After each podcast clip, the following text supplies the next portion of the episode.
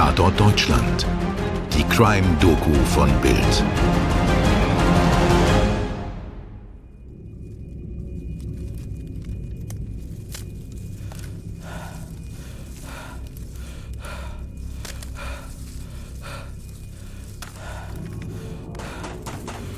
Seit über 50 Minuten mordet Anders Breivik bereits auf der Insel Utøya. Die jungen Campbewohner der norwegischen Arbeiterpartei suchen Schutz im Dickicht des Waldes oder am Ufer der kleinen Insel. Manche haben Breivik nicht einmal gesehen, hören nur seine tödlichen Schüsse, die er auf ihre Freunde feuert. Vielleicht sehen sie auch die grauen Wolken über der Insel, nachdem der Rechtsextremist zwei Rauchgranaten zündet. Seit fast einer Stunde harren die Campbewohner in ihren Verstecken aus, versuchen keinen Mucks von sich zu geben. Viele ihrer Freunde sind bereits tot. Bildchefreporter Peter Hell hat mit vielen Augenzeugen des 22. Juli 2011 gesprochen. Er ist quasi schlafwandlerisch wie ein Soldat, wie eine perfekte Mordmaschine über die Insel gegangen und hat sich Terrain für Terrain ausgesucht, um dann eben die Kinder quasi zu jagen und dann zu exekutieren. Menschen, die also vor ihm vor dem Boden knieten und um Gnade gefleht haben, hat er eiskalt exekutiert vor den Augen ihrer Freunde. An einem Sommertag im Jahr 2011 zündet Anders Breivik eine Bombe in Oslo und richtet danach ein Massaker auf der Insel Utøya an. Das ist das Thema unserer zweiteiligen Sonderfolge zum 12. Jahrestag. Willkommen zurück bei Tatort Deutschland.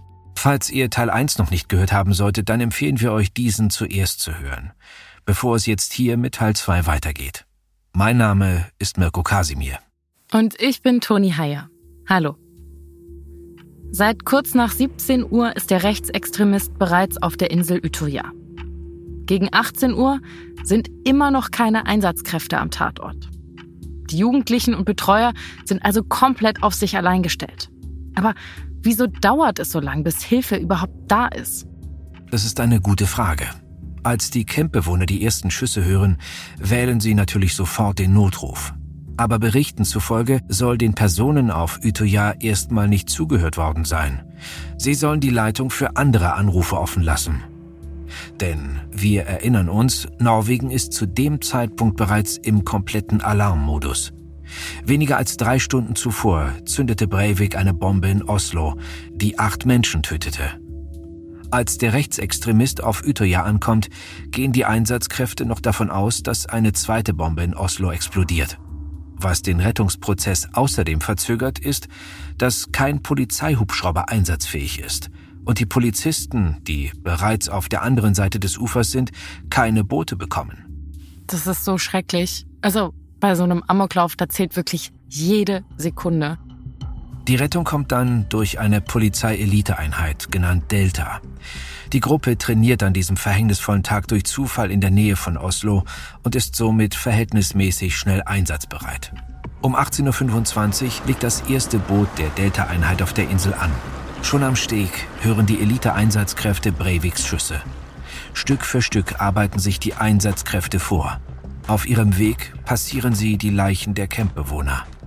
Neben der Inselschule, in der Miriam aus Teil 1 seit nunmehr einer Stunde ausharrt, entdeckt die Delta-Einheit Breivik auf seinem blutigen Streifzug. Breivik steht auf einem Trampelpfad im Wald und hält sein Gewehr im Anschlag. Die Einsatzkräfte fordern den Attentäter auf, seine Waffe abzulegen. Breivik gehorcht, lehnt sein Gewehr gegen einen Baum und beginnt den Polizisten entgegenzulaufen. Aus Breiviks Weste hängt ein Kabel.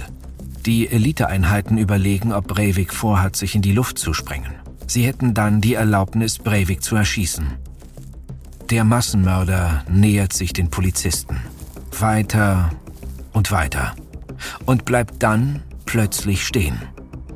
Die Eliteeinheit erkennt, dass das Kabel zu Breiviks Kopfhörer gehört und kann den Attentäter völlig widerstandslos festnehmen.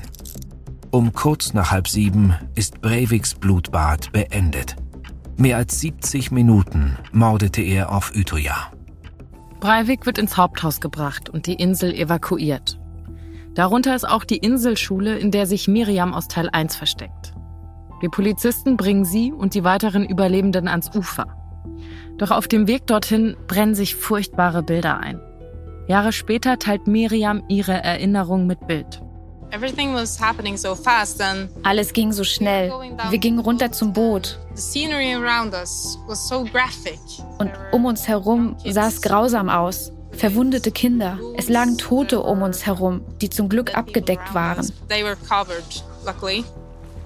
An Utoyas Ufer liegen große Steine, die von Moos überwachsen sind. Daneben ragen kleine Bäume in den Himmel. Die Wellen brechen leise. Jetzt nach dem Attentat liegen auf den Steinen die Körper von Betreuern und Jugendlichen, die sich am Ufer vor Breivik in Sicherheit bringen wollten. Anders Breivik tötet 69 Menschen, allein auf Utøya. Mindestens genauso viele sind verletzt. Einige müssen ins Krankenhaus. Norwegen steht unter Schock. Während die Menschen noch dabei waren, das blutige Bombenattentat aus Oslo zu verarbeiten, erreichen sie die nächsten Meldungen über den Amoklauf auf Utøya. Eltern, Angehörige und Freunde fahren unmittelbar zum Tatort, wollen wissen, wie es ihren Kindern geht, ob ihre Kinder unter den Opfern sind. Lisbeth ist eine von ihnen. Ihre Tochter Synne ist damals 18 Jahre alt und im Ferienlager auf Utøya. Über das Radio verfolgte Lisbeth die furchtbaren Entwicklungen auf der Insel und fährt unmittelbar dorthin. Als sie ankommt, ist Utøya abgesperrt. Alle Angehörigen müssen sich in einem Hotel auf dem gegenüberliegenden Festland versammeln. Jahre später berichtet Lisbeth, wie sie diesen schrecklichen Tag erlebte. Ich schrieb ihr, aber sie antwortete nicht. Ich habe den ganzen Abend versucht, sie anzurufen, aber sie hob nicht ab. Wir fuhren also mit dem Auto los und als wir dort ankamen, ich erinnere mich noch, war es sehr chaotisch. Wir liefen ins Hotel und suchten nach Sinnen. Ich dachte, ich könnte sie einfach mit nach Hause nehmen. An der Rezeption lagen Listen aus mit den Namen derjenigen, die überlebt hatten. Aber wir konnten ihren Namen nicht finden. Wir lasen es rückwärts und wieder vorwärts und jeden Namen immer und immer wieder. Aber ihrer stand nicht drauf. Über eine Liste zu erfahren, dass die eigene Tochter tot ist, das ist wirklich unfassbar schrecklich. Zeitgleich mit den Angehörigen fahren auch die ersten Journalisten nach Utøya. Peter Hell ist damals einer von ihnen. Heute erzählt er uns von seinen Erlebnissen. Die Leichen wurden dann natürlich geborgen. Ähm, es waren überall, das konnte man später sehen, weiße Leichentücher, auch an den Ufern, wo die Beamten die toten Körper abgedeckt haben dann. Und das Szenario war halt furchtbar, weil die Kinder und Jugendlichen mussten natürlich mit den Leichenwagen, mit schwarzen Leichenwagen abtransportiert werden. Und es war eine richtige Prozession, eine Leichenprozession, die schwarzen Leichenwagen, so viel gab es überhaupt nicht. Die wurden aus den ganzen Ortschaften wurden die angefordert, wo in jedem Auto ein toter Mensch lag, ein toter Jugendlicher, ein Kind. Und das war schon eine sehr beängstigende, furchtbare Optik. An diesem 22. Juli 2011 tötet Anders Breivik insgesamt 77 Menschen. Und während Angehörige, Freunde und das ganze Land in Schockstarre verharren, beginnen Anders Breiviks Vernehmungen. Profiler beschreiben ihn als hochintelligenten Menschen, der immer mehr in eine Parallelwelt abdriftete und sich radikalisierte. Außerdem erfahren die Ermittler, wie Anders Breivik seine Tat im Voraus plante. Monate bevor in Oslo Breiviks Bombe explodiert und damit das Grauen über Norwegen hereinbricht, mietete sich der Rechtsextremist einen Bauernhof im Dorf Asta, circa 170 Kilometer von Oslo entfernt. Hier tarnte er sich als Gemüsebauer. Doch eigentlich baute Breivik hier seine Bomben und trainierte für seinen Tag X. Der Rechtsextremist wollte fit sein, wollte genau 80 Kilo wiegen, nicht 78, nicht 82, genau 80. Nur so, denkt Breivik, sei er fähig, seine geplanten Attentate zu verüben. Wenn sein Kampfgeist, wie er sagte, schwach war, ging er raus in den Wald und hörte Nazi-Musik. Abends ließ er sich in der Kneipe im Ort ein Bier zapfen. Aufgefallen ist Breivik hier nicht. Die Vernehmungen dauern insgesamt neun Monate, bis im April 2012 der Prozess gegen Anna Breivik beginnt. Das Gericht muss insbesondere entscheiden, ist Breivik böse oder verrückt? Denn die Experten kommen diesbezüglich zu einem unterschiedlichen Ergebnis. Noch im Jahr 2011 attestieren zwei Gutachter Breivik eine paranoide Schizophrenie. Kurz vor Prozessbeginn fallen wiederum zwei andere Ärzte das Urteil, dass es keine Anzeichen für eine Psychose bei dem Massenmörder gebe. Somit geht es für Breivik um Gefängnis oder Psychiatrie. Vor Gericht zeigt Breivik keine Reue. Seine Aussagen sind an Menschenverachtung kaum zu überbieten. Die Schuld für den Anschlag läge bei den Politikern und der Presse. Sein Ziel war es, alle Personen auf Utøya zu töten. Und das Einzige, was nach Breiviks Meinung nach falsch sei, war, dass Minderjährige unter seinen Opfern waren. Er konnte ihr Alter, so Breivik jedoch nicht erkennen, weil sie sich von ihm abwendeten, als er sie erschoss. Breivik spricht dabei ganz ruhig. Hinter ihm im Gerichtssaal sitzen Angehörige und Personen, die sein Attentat nur knapp überlebt haben. Immer wieder hallen ihre Schluchzer durch den Raum. Selbst während der Zeugenaussagen lächelt der Massenmörder glücklich vor sich hin. Als vor Gericht Ausschnitte aus Breiviks Propagandafilm gezeigt werden, da kommen ihm die Tränen. Im Sommer 2012 fällt die Richterin das Urteil gegen Breivik. 21 Jahre Haft mit anschließender Sicherheitsverwahrung. Nach Prozessende wird der Attentäter in ein Hochsicherheitsgefängnis überführt. Doch Breivik schafft es auch mehr als zehn Jahre nach seinen tödlichen Attentaten, seine Opfer zu verhöhnen. So klagt er mal auf eine vorzeitige Entlassung, mal auf bessere Haftbedingungen. Bei Gericht hebt er seine Hand inzwischen zum Hitlergruß.